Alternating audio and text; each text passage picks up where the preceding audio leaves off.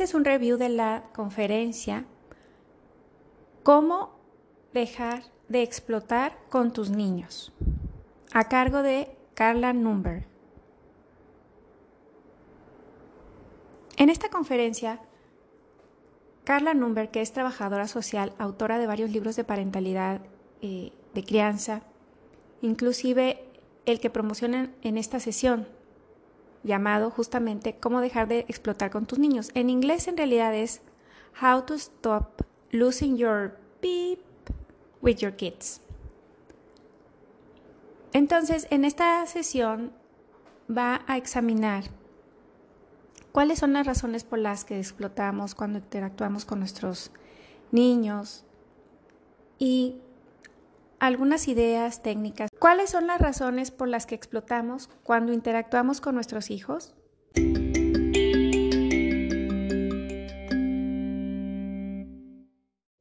Carla nos explica que muchos padres creen que si explotan con sus hijos es porque ellos son malos padres.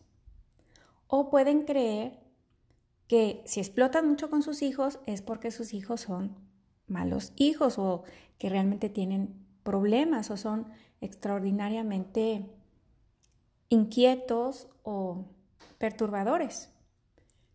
Pero nos invita a no creer en esas razones, en esas historias o narrativas, porque no son útiles y no son muy precisas.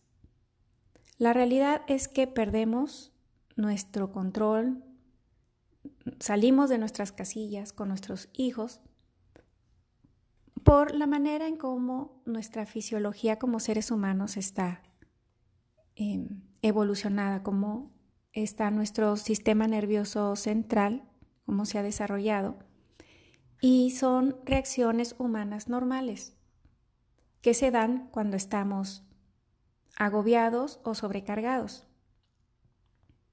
Si nos fijamos bien, cuando decimos que llegaron nuestros hijos y apretaron nuestros botones o hicieron clic en nuestros detonantes, en realidad el resto de nuestra vida tampoco es que estuviera muy fluida o que todo hubiera salido al 100% en calma y fácil. Típicamente hemos tenido retos durante el día y de pronto llega nuestro hijo y nos pide eh, ayudarle una tarea que tiene que entregar ya o tira algo eh, de comida en la sala. Entonces, nuestros sistemas nerviosos que ya de por sí están sobrecargados, con ese evento que sale fuera de lo esperado, eh, sienten como que hay una detonación y se da esa explosión, esa crisis emocional. ¿Cómo saber que estamos explotando con nuestros hijos?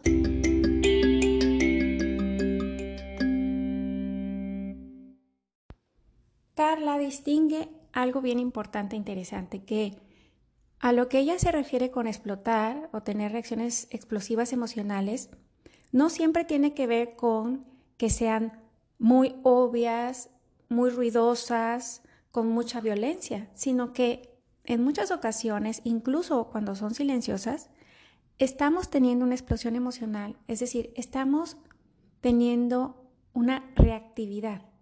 No estamos actuando consciente y proactivamente con nuestros hijos.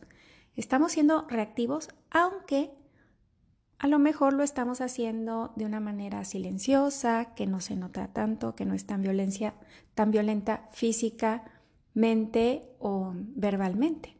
Pero como quiera, se considera una explosión porque no es algo que tú estás eligiendo de manera consciente. No estás en tu centro, no estás viniendo de algo voluntario. Y entonces ella ha ideado un acrónimo para distinguir cuándo estás explotando emocionalmente o qué elementos componen esa explosión emocional. El acrónimo que usa Carla es FART, F-A-R-T, que en español significa flatulencia. Y ella hace esta graciosa analogía o relación, asociación con este tema, porque dice, pues así como a veces el gas explota, pero también a veces algunas personas eh, lo pueden ir descargando más eh, silenciosamente sin que nadie se da cuenta, menos obvio, ¿no? En su libro está cargado de mm, visiones cómicas para que los padres de familia puedan disfrutar de esta lectura a la par que aprenden. Y hace muchas connotaciones escatológicas en este libro, ¿no? Pero siempre con la buena intención de darle herramientas a los papás. Bueno, ¿y qué es enfart? ¿Qué es esa F? F tiene que ver con feelings. En inglés esto significa emociones, sentimientos. Es decir, que notemos que realmente eh, esa es la base, ¿no? Hay ciertas emociones que empezamos a sentir los, los adultos, los papás, y que realmente no es algo que nosotros em, de manera voluntaria estamos planeando. Ah, ¿sabes qué? Voy a explotar con mi hijo. Realmente no. Y no lo hacemos de manera voluntaria. No debería hacerse así voluntariamente tampoco. Pero lo que pasa es que hay intensas emociones, intensos sentimientos que incluso pueden tener que ver con ansiedad, con preocupación, por supuesto con enojo, eh, con furia. Entonces, eh, estas emociones, aunque a veces no nos estamos dando cuenta que las estamos teniendo, están ahí en la raíz de la ignición, en esa chispa que va a prender la explosión. Luego sigue la A de automático. Esto quiere decir que nuestro cerebro, hemos hablado en otros episodios y yo creo que como padres de familia nos interesa mucho, mucho que podamos capacitarnos en cómo funciona nuestro cerebro, porque esa es la raíz del comportamiento humano. Pues bien, en la parte frontal de nuestro cerebro, la corteza prefrontal, que es la que nos ayuda a planear, a comportarnos socialmente de una manera socialmente aceptable, a prever el futuro, a regularnos. Bueno, pues esa parte que nos humaniza, cuando se sobrecarga, se apaga, ya no recibe recursos. Y entonces, eh, ¿qué es lo que sucede? Que nuestro sistema límbico, la parte medial del cerebro, que tiene más que ver con lo emocional y con las reacciones inmediatas que no se razonan, toma el control. Entonces, este funcionamiento, esta dinámica cerebral tiene que ver con esa explosión o esa reacción automática. Luego, la R quiere decir reactividad. ¿Qué es lo que sucede? Esas explosiones tienen que ver con que estamos reaccionando. A lo mejor nuestro hijo dijo algo o hizo algo. Estábamos relativamente tranquilos y de pronto explotamos. Pero, ¿qué hay detrás de eso?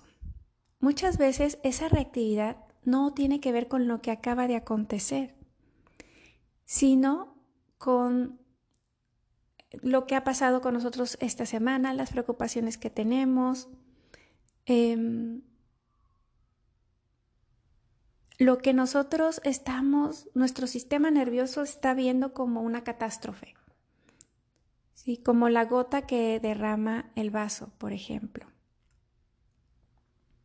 Para algunos de nosotros, por ejemplo, a lo mejor tenemos desafíos en el trabajo. Hay algún proyecto, no estamos avanzando como quisiéramos y eso queda ahí en nuestro sistema nervioso central, en nuestro cerebro, ¿sí? Hay esos pensamientos, esos recuerdos, esos temores recurrentemente. Entonces, llega nuestro hijo y hace algo y ya nuestro sistema que está súper sobrecargado le quita recursos a la corteza prefrontal, nuestro sistema límbico toma control y explotamos. También puede ser que hay alguna asociación entre lo que hace nuestro hijo y creencias, recuerdos del pasado. Por ejemplo, a lo mejor desde pequeños nos regañaban cuando se tiraba la comida o teníamos escasez de alimentos y para nosotros, para nuestro sistema no consciente, el tema de la comida, ya sea por escasez, por su valor, por el trabajo que cuesta hacerlo, eh, por diferentes causas, pero el tema de la comida es un tema delicado. Y llega nuestro hijo y tira la comida. Y entonces hay una explosión. La reacción no necesariamente es a ese evento en el presente en donde a lo mejor la porción de comida pues no nos pone en riesgo. Eh, realmente no vamos a perder más tiempo en volver a sacar otro poco y calentarlo. Pero evoca todas esas creencias, asociaciones en torno al tema, en este caso de comida. Y llega esta reactividad y explotamos. Y la T en FART significa tóxico.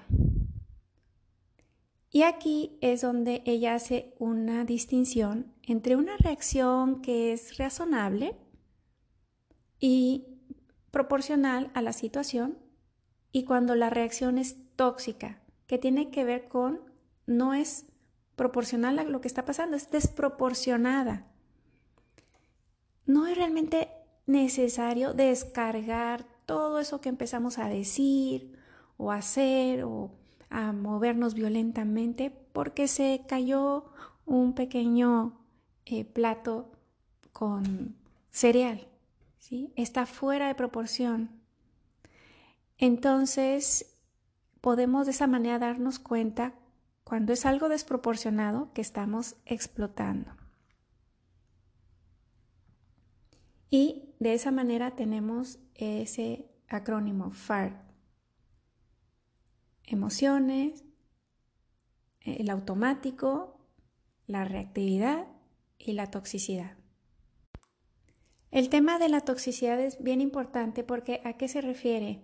Se refiere a que muchas veces en, en, esa reacción desproporcionada, nuestros hijos, el cerebro de nuestros hijos puede crear recuerdos, asociaciones, narrativas, explicaciones, un modelo de la vida de sí mismos que les resulta dañino, que no es óptimo para su desarrollo.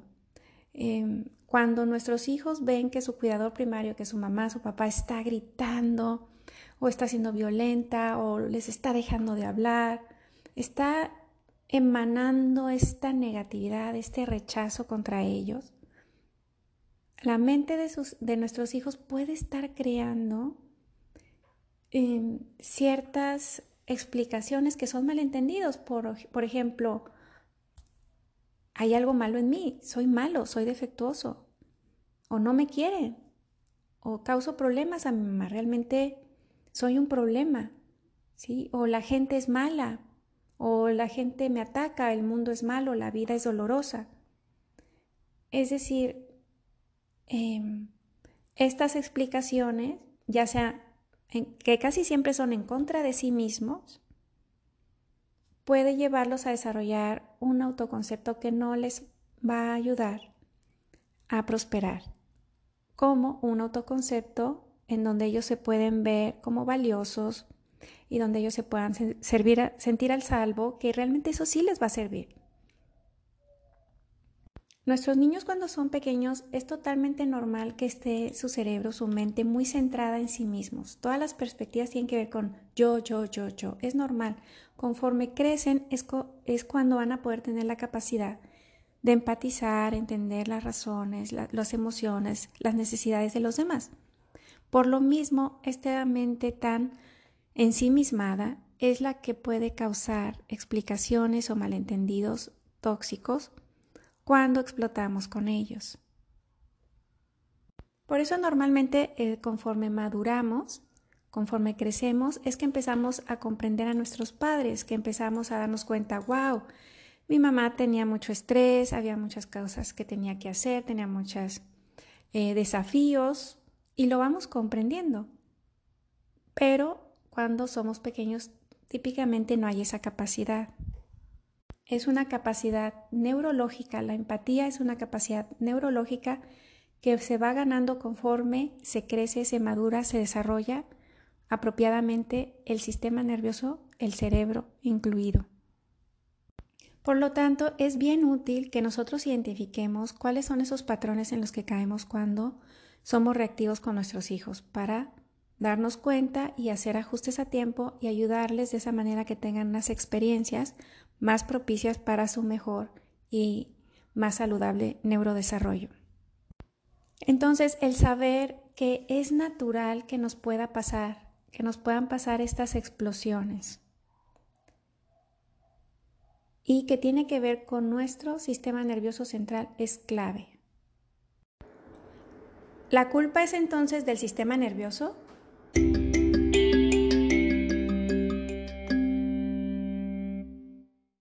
Cada persona tiene maneras distintas de explotar, de salir de sus casillas. No es exactamente igual.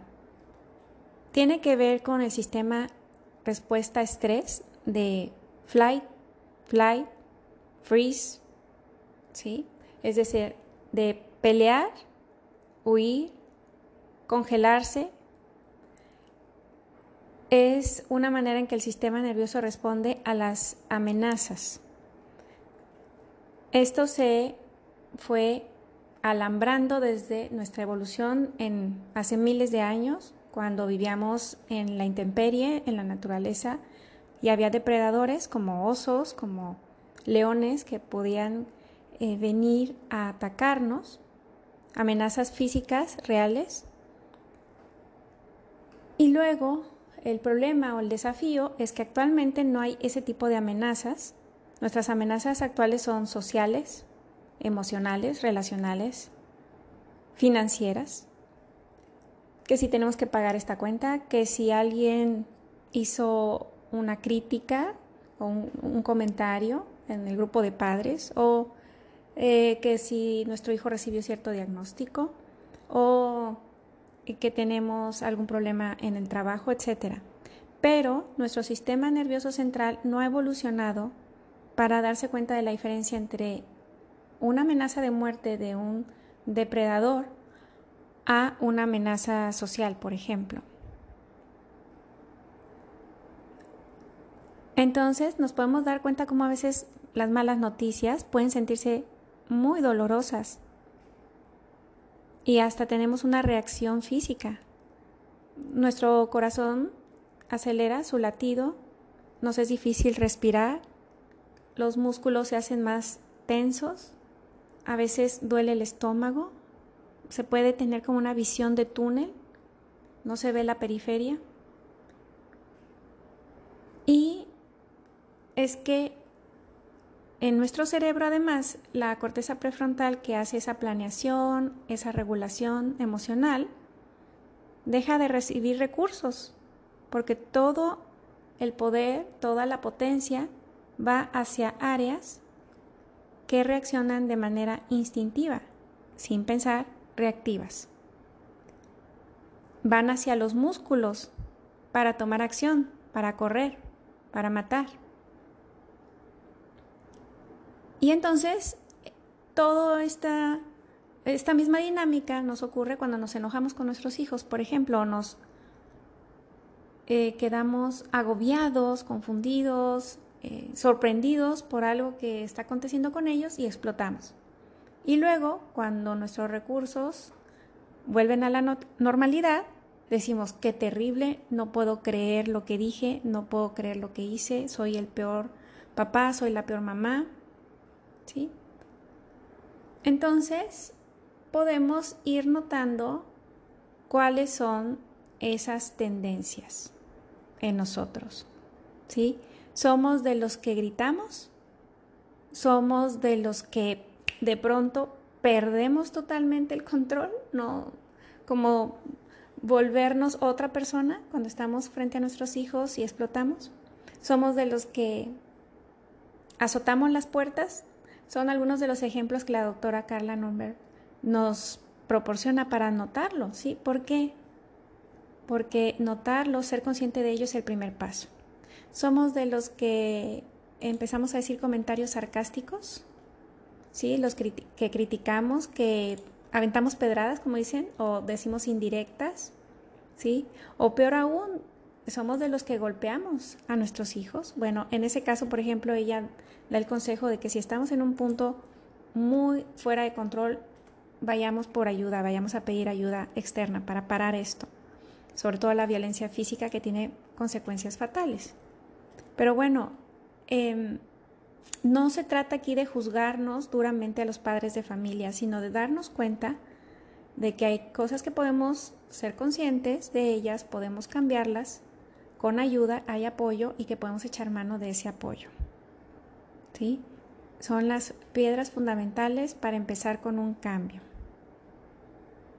Y tal cual, nuestra corteza prefrontal es la parte del cerebro que nos ayuda a ser conscientes, a darnos cuenta cuando algo va mal, cuando podemos virar, pero justo es la parte del cerebro que deja de funcionar cuando ya estamos sobrepasados. Entonces, el darnos cuenta, aunque sea posteriori, después de que explotamos, de lo que sucedió, de cuál fue nuestro comportamiento, de cuáles son nuestras tendencias, de cuáles son esos detonantes, es bien útil para comenzar a cambiarlo y que sea cada vez menos frecuente, menos intenso menos prolongado, menos peligroso, menos tóxico para nosotros y nuestros hijos. Porque sí, no tenemos la culpa, pero sí tenemos responsabilidad. Somos los únicos que tenemos la capacidad de responder a nuestro propio comportamiento, a los que realmente podemos hacer algo profundo al respecto. ¿Cuáles son los detonantes de esas explosiones?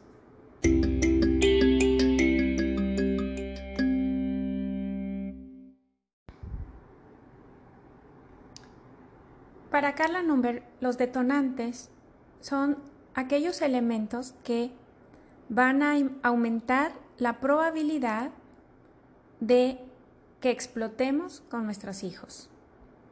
Entonces, aquello que incremente el estrés, la tensión, eso es un detonante para ella y es bueno ser conscientes de esos detonantes en nuestra vida. Porque disminuyéndolos vamos a evitar esas explosiones. Y es que dice Carla, viene nuestro hijo y aprieta el botón, aprieta nuestros botones, decimos. Pero en realidad es que los detonantes hacen que esos botones nuestros se hagan más grandes, más brillantes, más sensibles, más apretables. Ponía ahí un ejemplo que dice, a veces estoy tan, tan en, en modo detonante, tan cansada ya, tan ofuscada ya, los botones son tan rojos y sensibles que nada más de ver entrar a mi hijo al cuarto, sin que haga nada malo, y ya es como que no puedo más. ¿Sí? Entonces, ella misma durante la conferencia dice, todo esto nos ayuda a entender, a saber y a estar en un camino de mejora, pero no nos hace perfectos y se pone a ella misma como ejemplo. Y es que ella dice, nuestros hijos, por supuesto que son los grandes expertos en nosotros, sus padres, nos conocen mejor que nadie. Vienen eh, alambrados desde que nacen para estar muy atentos a sus cuidadores primarios, para conocerlos bien, para buscar interactuar con ellos, buscar ser atendidos, tener su atención. Y claro, eh, que se dan cuenta, son muy perceptivos a cuando nosotros estamos como fuera de nuestro centro y eso como que les hace todavía más eh, la necesidad, les da esa necesidad como de volver a reconectar con nosotros, acercarse de diferentes formas.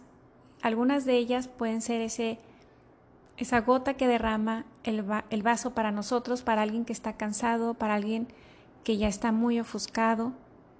alguien que de por sí está lejos de su centro. Entonces, en su libro, Carla tiene una gran lista de detonantes. Aquí menciona algunos de ellos. Vamos a ver algunos ejemplos de esos detonantes.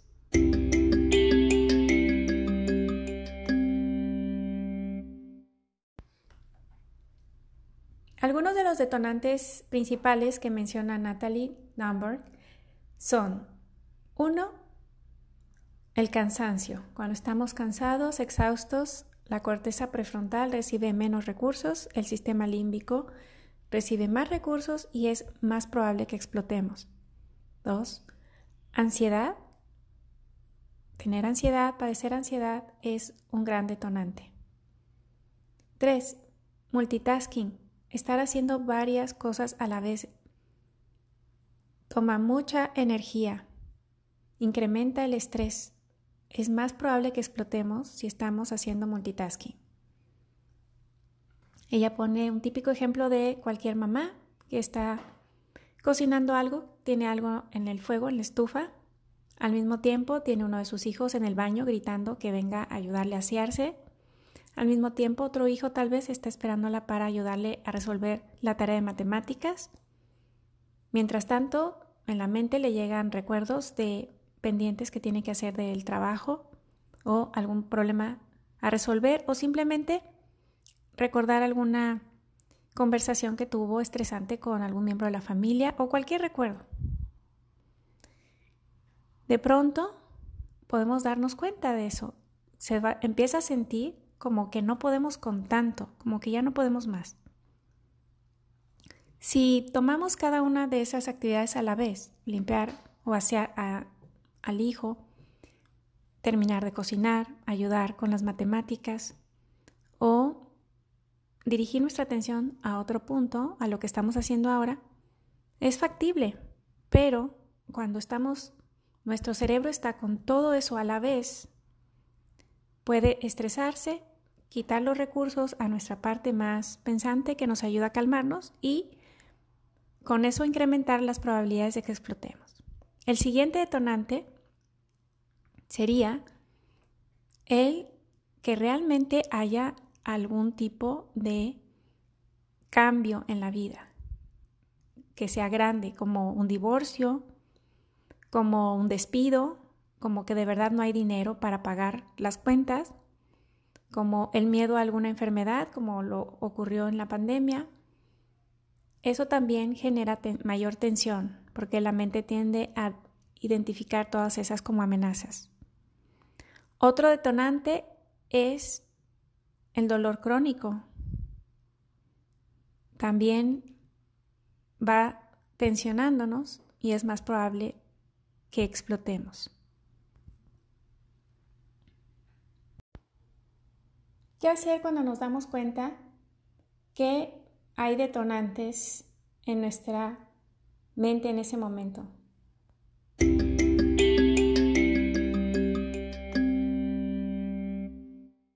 Lo más importante que la doctora Number nos recomienda es eso, ser conscientes, ser conscientes de lo que está sucediendo, identificar, wow, estoy haciendo multitasking, ¿sí?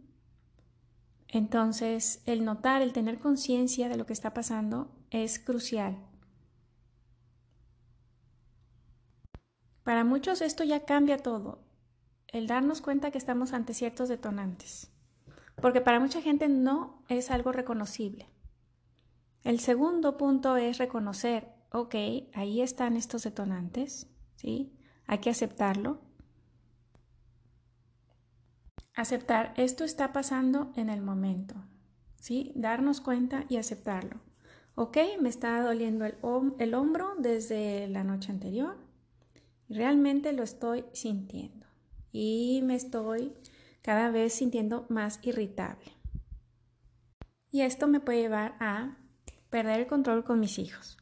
Entonces me doy cuenta de ese detonante y lo acepto. Y hay que darse un espacio para ver qué vamos a hacer, qué acción vamos a tomar. Por ejemplo, si estamos haciendo ese multitasking que mencionamos, eh, con cosas en la estufa, niños esperándonos, pensamientos que van acá y allá y encima de eso nuestro teléfono, ¿no? Que está marcando notificaciones. Bueno, a ver, podemos empezar por ahí. Vamos a poner el teléfono en otra habitación. Por ejemplo, vamos a ir tomando cierta distancia de cada uno de esos puntos y manejándolos uno por uno. Incluso es válido que podamos decir a nuestro hijo, ¿sabes qué? Estoy ofuscándome, voy a tomarme cinco minutos, ahorita no te voy a poder ayudar con la tarea, dame cinco minutos y regreso. A veces es bueno para algunas personas escribirlo, tener una libreta para escribir y descargar ahí, estoy con estos y estos y estos pendientes y luego los voy a ir tomando poco a poco.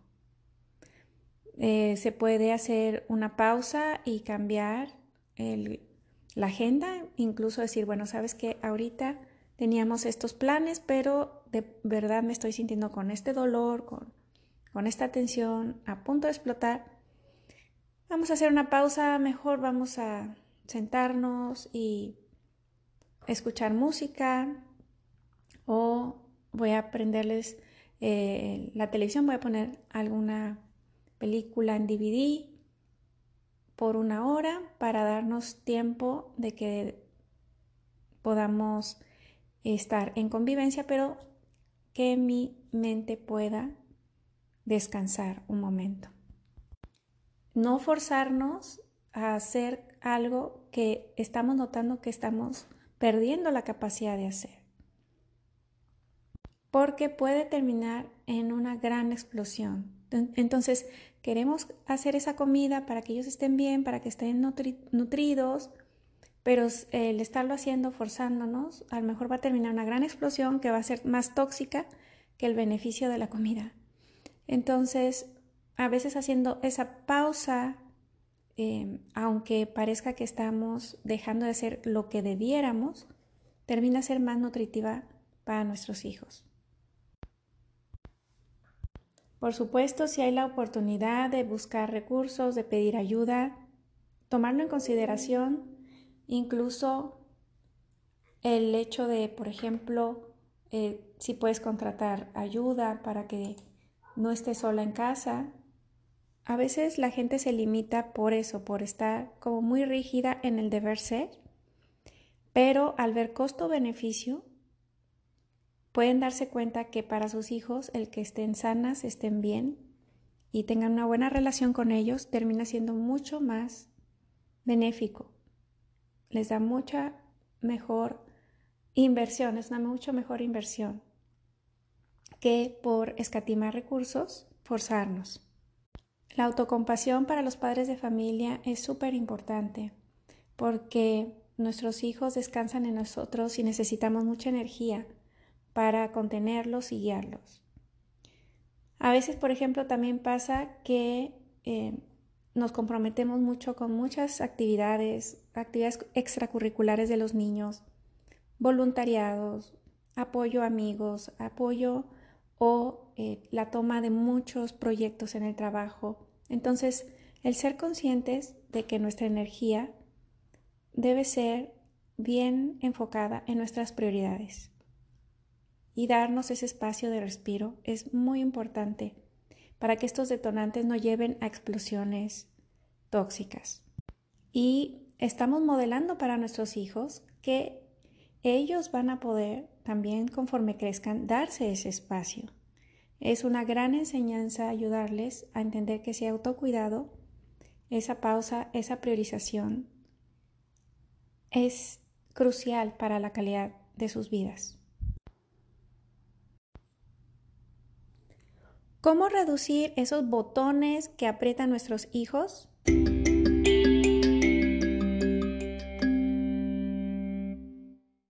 La autora tiene un acrónimo llamado BURP, B-U-R-P, que en inglés significa erupto, dice ella muy simpáticamente.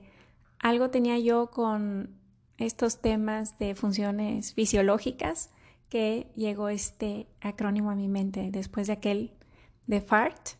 Este es BURP, erupto, que eh, burp es button reduction practices, prácticas de reducción de botones. Y esto es para que los padres nos acordemos que hay cosas que podemos hacer para que no tengamos esos botones tan grandes, sensibles y súper apretables, para no explotar tan a menudo, tan frecuente, tan intenso con nuestros hijos. La autora comenta, bueno, muchas veces em, los libros de crianza tienen que ver con cómo hacer que tu hijo coopere, cómo hacer que tu hijo se comporte mejor. Y sí, es, es bueno, es importante tener esa información para que sean miembros funcionales de la sociedad nuestros hijos. Pero también hay que tomar en consideración que son niños, que sus cerebros son inmaduros, su corteza prefrontal no va a estar madura sino hasta después de graduarse de la universidad. Y aún así, eh, pues no podemos estar confiando en lo que va a hacer el otro si lo que queremos es nosotros tener cierta estabilidad emocional. Ella nos dirige a que nuestro comportamiento está en nuestras manos, en nuestra responsabilidad. Por lo tanto, mirar hacia nosotros es muchísimo mejor. Porque nos hemos dado cuenta que a veces hay esos momentos en donde nuestros hijos hacen algo que típicamente diríamos es muy agobiante, nos saca de quicio, estresante, peligroso, sorprendentemente, pero de una mala manera. Y sin embargo, en esos momentos lo manejamos de manera maravillosa, hasta nos damos cuenta, wow, qué bien lo manejé. Ese berrinche, ese grito, e-, ese golpe, lo pude evitar, lo pude manejar, e-, eso que estaba haciendo mi hijo, eso estaba golpeando el piso. Y sin embargo, yo sin explotar lo manejé. Y nos sentimos muy bien, pero decimos, ¿por qué esto es tan impredecible? ¿Por qué a veces sí puedo manejarlo así y a veces estallo? Bueno, lo que ella propone es que estas prácticas de reducción de botones de manera más consistente nos van a ayudar a que estemos con mayor paciencia y calma con nuestros hijos y ya no explotemos. Estos elementos, ella comenta, los vamos a escuchar como el famoso autocuidado, pero para mucha gente esa palabra asocia con algo que no es lo más importante. A veces autocuidado se asocia con irse al salón de belleza, tomarse una copa de vino, irse a un spa, pero no, esta eh, que ella habla y es súper importante es un verdadero tomar cuidado por nosotros de manera consistente y ver que esto está directamente relacionado con nuestra habilidad de mantener la paciencia con nuestros hijos. Y son no negociables, sobre todo el más no negociable es, número uno, dormir lo suficiente de la mejor manera, con la mejor calidad posible. Es súper importante. Número dos, el tratar de enfocarte en una sola tarea cada vez que te sea posible.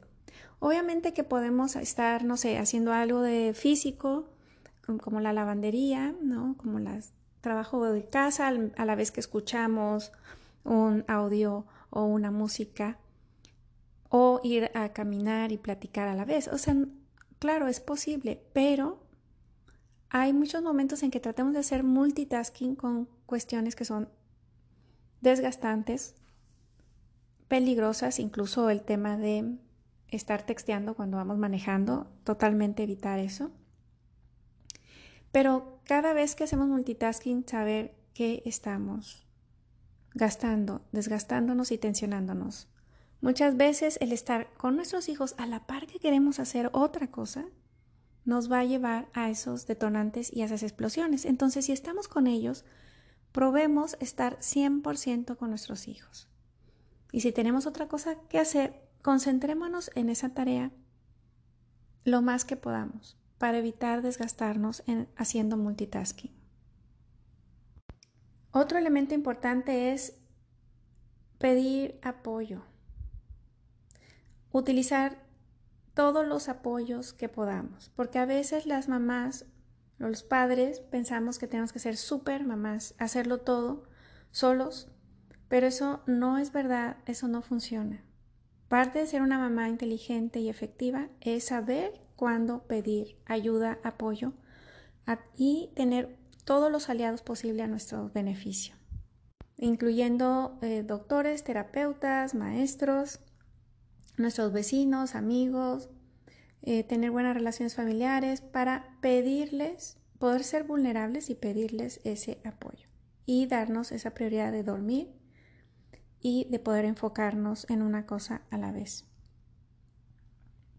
Por cierto, en Crianza y Abundancia tenemos a tu servicio coaching, consultoría, mentoría orientada al interior, a la neurociencia, al entendimiento de las emociones, al entendimiento del desarrollo infantil, todo integrado desde la compasión, el cariño, la calidez, por favor considera que no estás solo, no estás sola y puedes escribirnos en comunidad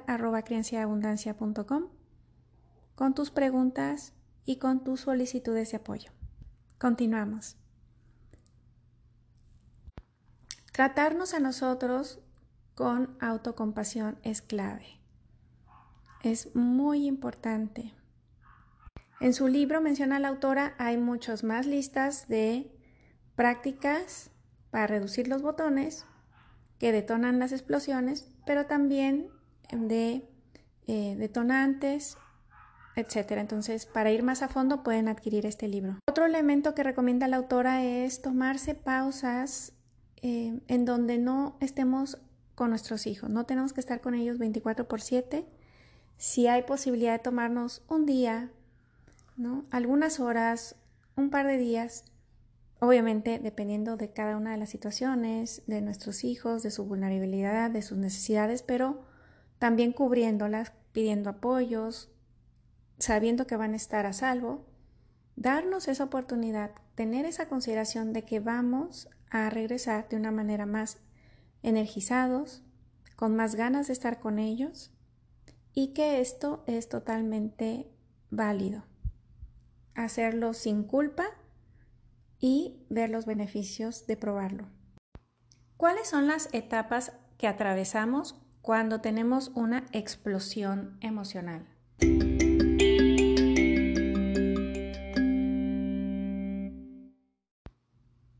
Norberg da crédito al doctor Daniel Siegel por las siguientes etapas que nos va a ofrecer lo que ella comenta es que leyendo los libros de Siegel entendió este proceso de cómo se da esta explosión emocional, las etapas que vamos pasando los seres humanos, y luego hizo una adaptación propia, eh, hizo algunos ajustes en cómo lo explica, y eso es lo que nos ofrece. Las etapas son, primero, el detonante. Segundo, la transición. Tercero, la inmersión. Y cuarto, la recuperación. Es útil que tengamos en cuenta esto porque como padres de familia podemos reconocer en qué etapa estamos. En ese momento podemos hacer algún cambio. Porque cuando ya estamos dentro, es mucho más difícil detenerlo aunque no imposible. El detonante entonces, ya se habló anteriormente de ello, es, son estos eh, eventos externos e internos que son percibidos por la mente-cuerpo de cada persona como una amenaza, generan tensión, generan estrés. El sistema nervioso central entra en un estado de estrés. Y entonces esos botones, decimos, se vuelven más grandes, más brillantes, más sensibles. Y es muy fácil que cualquier suceso invite a una explosión. Carla menciona que nuestra sociedad actual, especialmente con el uso de nuestros teléfonos móviles o smartphones, donde en la palma de nuestra mano tenemos constantemente un flujo de malas noticias, de noticias desafortunadas, sorprendentes, estresantes. El tenerlo todo el tiempo con notificaciones, etcétera, es un gran detonante. Y muchas veces nosotros no nos damos cuenta y estamos, por ejemplo, con los hombros elevados, tensos, y no nos damos cuenta hasta que lo notamos y soltamos. Y ahí vemos la diferencia entre un cuerpo relajado y un cuerpo que está en una posición que denota la tensión interior. Entonces, el que cada uno de nosotros se dé cuenta cuáles son esas banderas, esas señales que nos indican, wow, estoy en esa etapa del detonante. Por ejemplo, somos de esas personas que empezamos a contestar con monosílabos. Sí, no, ok. Cuando alguien nos está hablando, cuando estamos en esa etapa de detonante. O somos de esas personas que eh, empezamos a tener el cuerpo tenso somos de aquellos que nuestros pensamientos son de cierto estilo cuando estamos en esa etapa. Algunos es estar deseando estar en otra parte, estar añorando, estar en otra situación. O empezamos a oír quejas en nuestra mente. Cada uno tiene algo diferente en pensamiento, acciones, comportamientos, sensaciones del cuerpo que nos puede hacer notar que estamos en esa primera etapa. Transición. Esta etapa es importante también porque estas dos primeras etapas nos dan más oportunidad de hacer un cambio. Es cuando estamos en la transición, en ese espacio en donde estamos caminando, moviéndonos justo hacia la inmersión, que es justamente el centro de la explosión. Entonces, el poder darnos cuenta cuando ya estamos dirigiéndonos a ello es importante. Por supuesto, la etapa siguiente, inmersión, es cuando ya explotamos. Tuvimos esa crisis emocional. Perdimos los estribos, perdimos la cabeza. Es importante saber que hay una etapa siguiente que es la de recuperación, la cuarta etapa de recuperación. Y es parte de todo este proceso. Ok, ya perdimos el control, pero en esta etapa podemos darnos cuenta de lo que sucedió. Es importante que en esta etapa de recuperación podamos pedir disculpas, podamos evitar que tengamos resentimientos, que nuestra mente empiece a tener resentimientos o que empiece a culpar a los demás. Simplemente en esta etapa darse cuenta, ok, esto fue lo que sucedió, ya me estoy sintiendo mejor, me estoy recuperando, entonces puedo volver a tener mi mejor comportamiento. ¿Sí? No necesito eh, tapar el error ni justificarlo, no necesito justificar la explosión porque si no, no voy a abrirme a hacer un cambio. Y entonces es importante en esa etapa de recuperación también aprovecharla para pensar en un plan de acción. ¿Cómo vamos a ir haciendo cambios? ¿Qué es lo que vamos a ir haciendo para que estas explosiones sean menos, sean menos, sean menos prolongadas, menos intensas? Y esto va a llevar práctica. Esto es bien importante notarlo, observarlo y comprometernos a ello. ¿Por qué es importante ponerlo en práctica?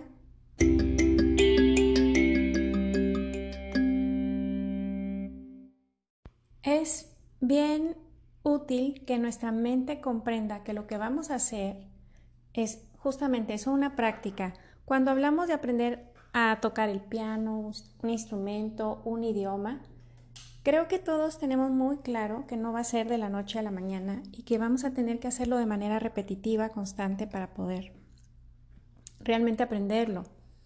Y este tipo de cuestiones como cambios de comportamiento, nuevas maneras de reaccionar, a veces nuestra mente cree que puede ser de la noche a la mañana, porque ya me di cuenta, porque sé que hay algo que está incorrecto hacerlo y no lo debo de hacer que entonces simple y llanamente, ¡pum!, varita mágica y va a funcionar.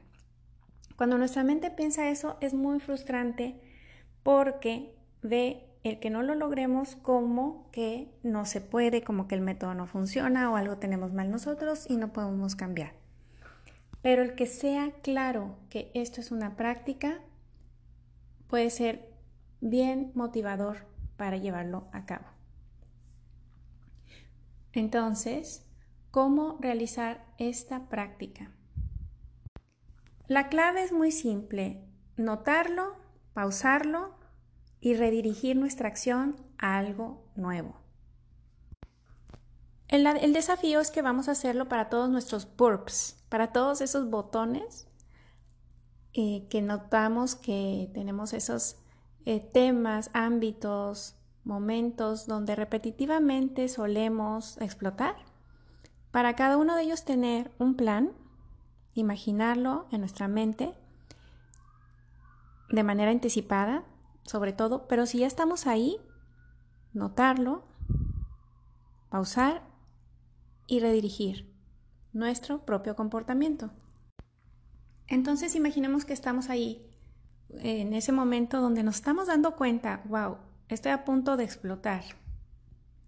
Lo podemos notar y es como mindfulness, es justo mindfulness lo que nos comparte Carla Nomberg. Porque para algunos esta palabra mindfulness ha tenido una connotación negativa, es que ella lo está ofreciendo de otra manera para que nuestra mente se abra a practicarlo, a observarlo, a tomarlo de una manera distinto, distinta, que ahora, a lo mejor en esta ocasión, si es que ya lo habíamos probado antes y no nos funcionó, pero a lo mejor con esta nueva perspectiva, sí se puede abrir nuestra mente a ponerlo en acción. Porque se trata de salirnos de ese escenario en donde estamos inmersos, poner un paso atrás y darnos cuenta de lo que está sucediendo en nuestro entorno. Observar, poder contemplar. Vamos a ver, vamos a ver un poco el contexto. Y a lo mejor llegan ideas a nuestra mente como, bueno, ayer no dormí tan bien, me siento cansada, em, a lo mejor mi hijo va a tener esta pijamada, y entonces estoy ansiosa, realmente he estado nerviosa pensando todo lo que hay que hacer para prepararse día y en lo que pudiera pasar. Mm, además ahora recuerdo que me llamó mi suegra y tengo que llevarla al doctor. Es decir, de pronto salirnos y observar con mayor perspectiva y darnos cuenta de todo lo que realmente nuestra mente está trayendo sin que nos percatáramos y que nos está haciendo sentir tensos. Conforme hagamos esto de manera repetida, sí nos vamos a poder dar cuenta más pronto y va a ser más fácil hacer un cambio. Esto es lo que llaman awareness o conciencia. Es entrenar nuestra mente a que note en lo que está sucediendo y lo que está pasando, no solamente dentro de ella y en nuestro cuerpo, sino también un poco en nuestro alrededor, para darnos cuenta que estamos a salvo. Y está bien poner una pausa. Para algunos padres puede sonar un poco amenazador el que cuando sus hijos están haciendo algo que es malo, irrespetuoso o como quiera que nuestra mente lo esté interpretando, el dejarlo pasar en ese momento con tal de no explotar. Pero es importante ver que no estamos perdiendo autoridad, al contrario. No tenemos que reaccionar desde un espacio reactivo, explosivo, sin control. Nos estamos dando la oportunidad con esa pausa de realmente gestionar el comportamiento de nuestros hijos de una manera más proactiva y útil. Esto no te quita poder, al contrario, lo incrementa. En ese momento, cuando estamos en ese proceso de ir a la explosión, nuestro sistema nervioso central está cambiando y está cambiando toda la bioquímica en nuestra sangre, que nos va a llevar a un comportamiento que puede ser tóxico para sacar toda esa energía. Pero nosotros estamos haciendo una pausa y encontrando maneras no tóxicas de expresar toda esa energía que nuestro sistema nervioso central está generando, donde nuestros músculos están tensos y hay hormonas fluyendo. Y entonces podemos redirigir todo ello. Podemos, ella sugiere, respirar. El típico, la típica eh, receta o consejo de cuenta hasta 10, eh, para mucha gente funciona, para algunos funciona por dentro rezar o decir un mantra. Lo importante aquí es darse cuenta que es posible parar la reacción habitual y redirigirnos hacia otro tipo de respuesta. También podemos hacer algo físico, saltar 10 veces, hacer lagartijas o algún tipo de ejercicio repetitivo, suave. Podemos ir a caminar. Dependiendo de, la, de nuestros hijos, podemos Em, ponernos a bailar o decir, sabes que déjame sacar toda esta energía, hacer algo de humor, ¿sí? tomar las cosas con humor. Hay gente que hace algunos sonidos, todo esto le explica a sus hijos, ¿sabes qué? Cuando estoy a punto de explotar voy a hacer esto para no tener una reacción violenta y mejor dirigir toda esta energía de una manera más positiva. Muchas veces al hacer esta, este cambio y redirigir nuestro comportamiento, el sistema nervioso realmente llega a una regulación tal que nos damos cuenta de lo irrelevante que era o de que ya pasó y que no es necesario ni siquiera discutirlo a veces. A veces sí podemos darnos cuenta de que es necesario discutirlo, pero vamos a encontrar o repasarlo o revisarlo con nuestros hijos, no una discusión como pelea, sino que vamos a tener que ver otros acuerdos para que esto funcione mejor para, para todos los involucrados, pero ya lo podemos hacer de una mejor manera. Evitando que nuestros hijos, que la mente de nuestros hijos vaya a tomar una reacción exacerbada con un significado que les sea doloroso y que marque de por vida eh, sus recuerdos, su mente, su modelo mental de lo que son ellos, su autoconcepto, realmente sin que nosotros como padres tuviéramos esa intención. ¿Podemos liberar tensión gritando o golpeando una almohada?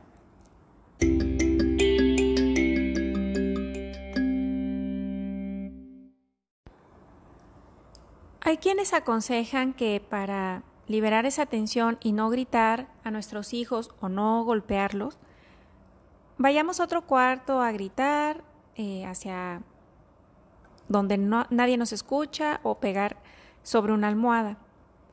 Y bueno, para algunas personas pudiera funcionar. El problema es que nuestro cerebro, nuestra mente tiende a hacer hábitos y lo que queremos precisamente es evitar o disminuir el hábito de que cuando algo nos molesta, nuestra mente recurra a gritar o a golpear. Entonces, tratemos de buscar maneras que, si nuestra mente se habitúa a ellas, van a ser útiles de verdad para nosotros y congruentes con la manera en que queremos que maneje esa inicial reactividad emocional. Para algunos de nosotros, lo que realmente nos eh, conviene o que lo que realmente queremos es que nuestra mente se habitúe a que esa energía, que ese enojo se transforme en contemplación, en darnos cuenta de lo que realmente está pasando, en entendimiento, que se transforme esa primera energía en pausa, en solucionar, en no reaccionar, no tomar acción desde esa vorágine emocional. Y entonces hay que buscar algo que nos ayude a ello de una manera congruente. Entonces, el que para evitar descargarlo sobre los niños, alguien, para ello, alguien diga, bueno, entonces voy a tomar el celular o voy a gritar eh, fuera de mi casa o voy a golpear algo, pues no necesariamente le va a ayudar que su mente se habitúe a todo eso. En el mediano largo plazo no van a ser actividades que le ayudan a balancear su mente, a que el sistema nervioso central eh, logre un equilibrio, eh, sino que, por ejemplo, el ir a buscar el celular para calmarnos, entre comillas, pues lo único que va a hacer es que probablemente vamos a quedarnos en, Internet o en el, en el celular por muchos más minutos haciendo cosas que no teníamos planeado hacer y fortaleciendo un hábito de evasión y de pérdida de tiempo que realmente no quisiéramos tener. ¿De qué se trata la etapa de restauración o recuperación?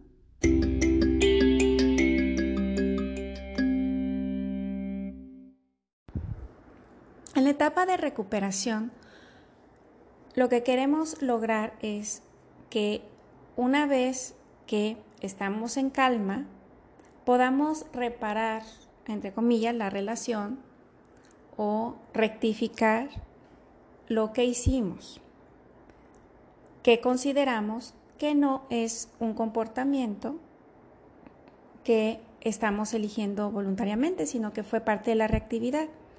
Por ejemplo, puede ser que gritamos, le gritamos a nuestros hijos, golpeamos algo, tiramos algo al piso y entonces podemos pedir perdón también, explicarles lo que sucedió.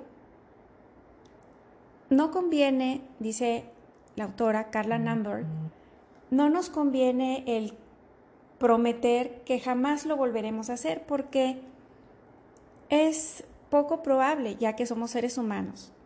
Claro, vamos a hacer todo lo posible por evitarlo, pero es mejor concentrarnos en reparar lo que hicimos, explicar que no fue algo intencional o que no es algo que realmente estemos orgullosos de haber hecho, pero eh, concentrarnos en qué vamos a hacer después. Por ejemplo, podemos planear hacer algo juntos, vamos a hacer algo juntos el resto de la tarde, me siento mejor.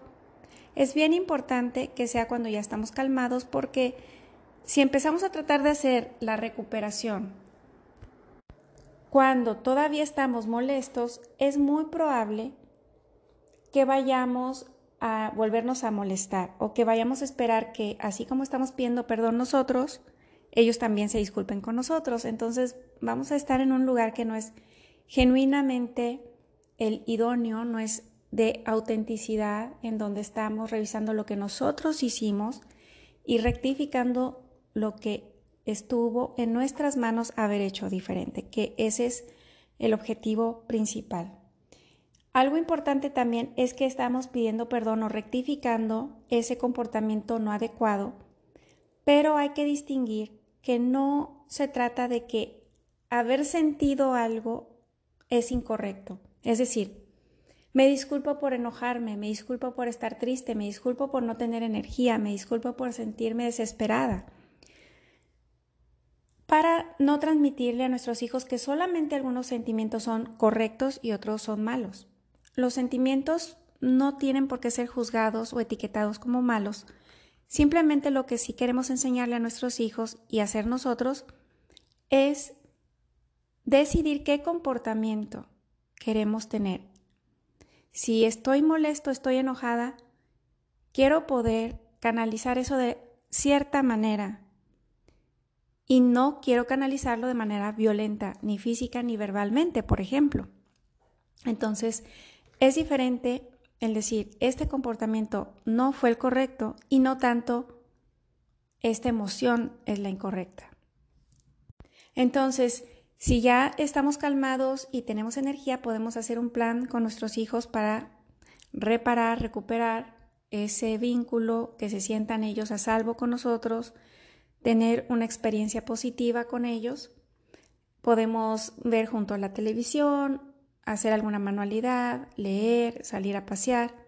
Si no tenemos energía, es válido el decirlo también. Discúlpame, no fue el comportamiento adecuado, me gustaría hacer algo juntos, pero ahorita no tengo la energía. Y ver qué podemos hacer juntos o cómo podemos estar eh, de una manera emocionalmente más cercanos que no necesite de mayor gasto de energía. También cuando los niños son muy pequeños y pues realmente mm, no tiene todavía mucho significado ese pedir perdón con palabras o para algunos niños en donde vemos que el hablar del tema, pedirles perdón puede ser contraproducente emocionalmente para ellos, pues no es necesario como tal revivir el momento y pedir perdón tal vez en esos casos, pero sí podemos decidir hacer algo juntos, positivo, acurrucarnos juntos, estar cerca, sentarnos con ellos a jugar, algo que pueda ser para nosotros este momento de restauración y tener, por cierto, siempre en mente la parte de la autocompasión. Realmente eh, es complejo el que un adulto esté a cargo incluso de un niño y que estén solos. Es pesado, dice nuestra autora. Es muy demandante el cuidar de los niños, entonces tener compasión de lo que acaba de suceder no estarnos culpabilizando y el tener ese plan a futuro de que podamos darnos minutos eh, de pausa para respirar, para estar recuperando nuestra energía, porque definitivamente el estar a cargo de los niños es una tarea laboriosa que requiere mucha energía.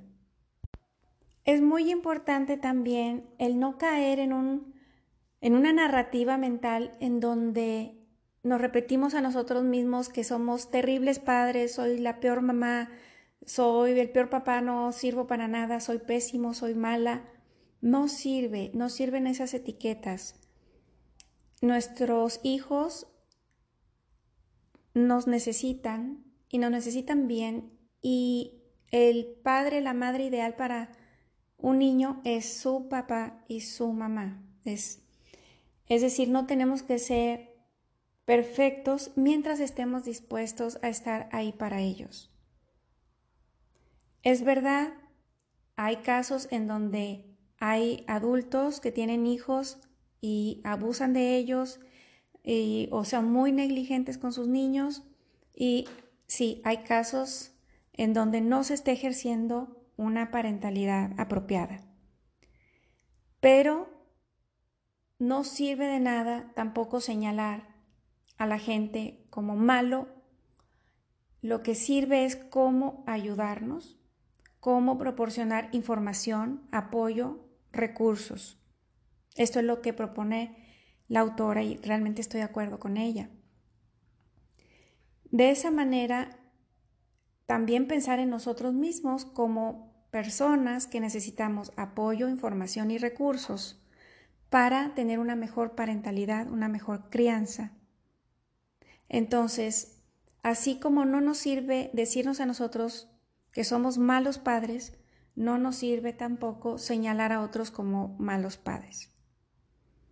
Podemos pensar que eh, eh, alguien está perdido, como si encontráramos a alguien en el bosque, dice ella, y ver que no tienes mapa y estás haciendo, estás caminando por un camino incorrecto, un camino inconveniente, y entonces puedes decir, ¿sabes qué? Veo que estás perdido, ¿sí? Estás perdido y, y lo que necesitas es un mapa.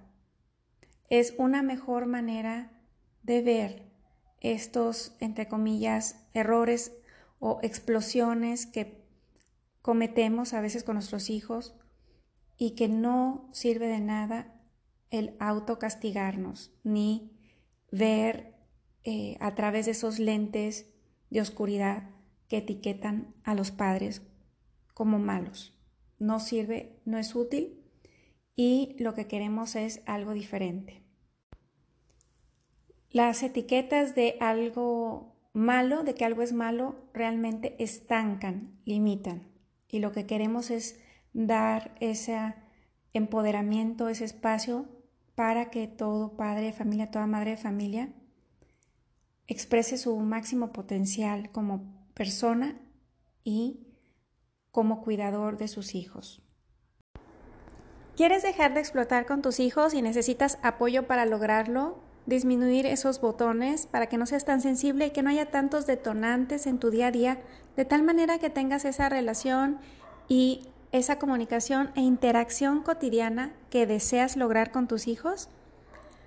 Contáctanos, podemos apoyarte comunidad arroba crianzayabundancia.com o en www.crianzayabundancia.com en la parte inferior vienen todos nuestros datos de contacto. También manda un mensaje de voz, puede participar en nuestro podcast bit.ly slash crianza mensaje. Eso es B de bueno y T.L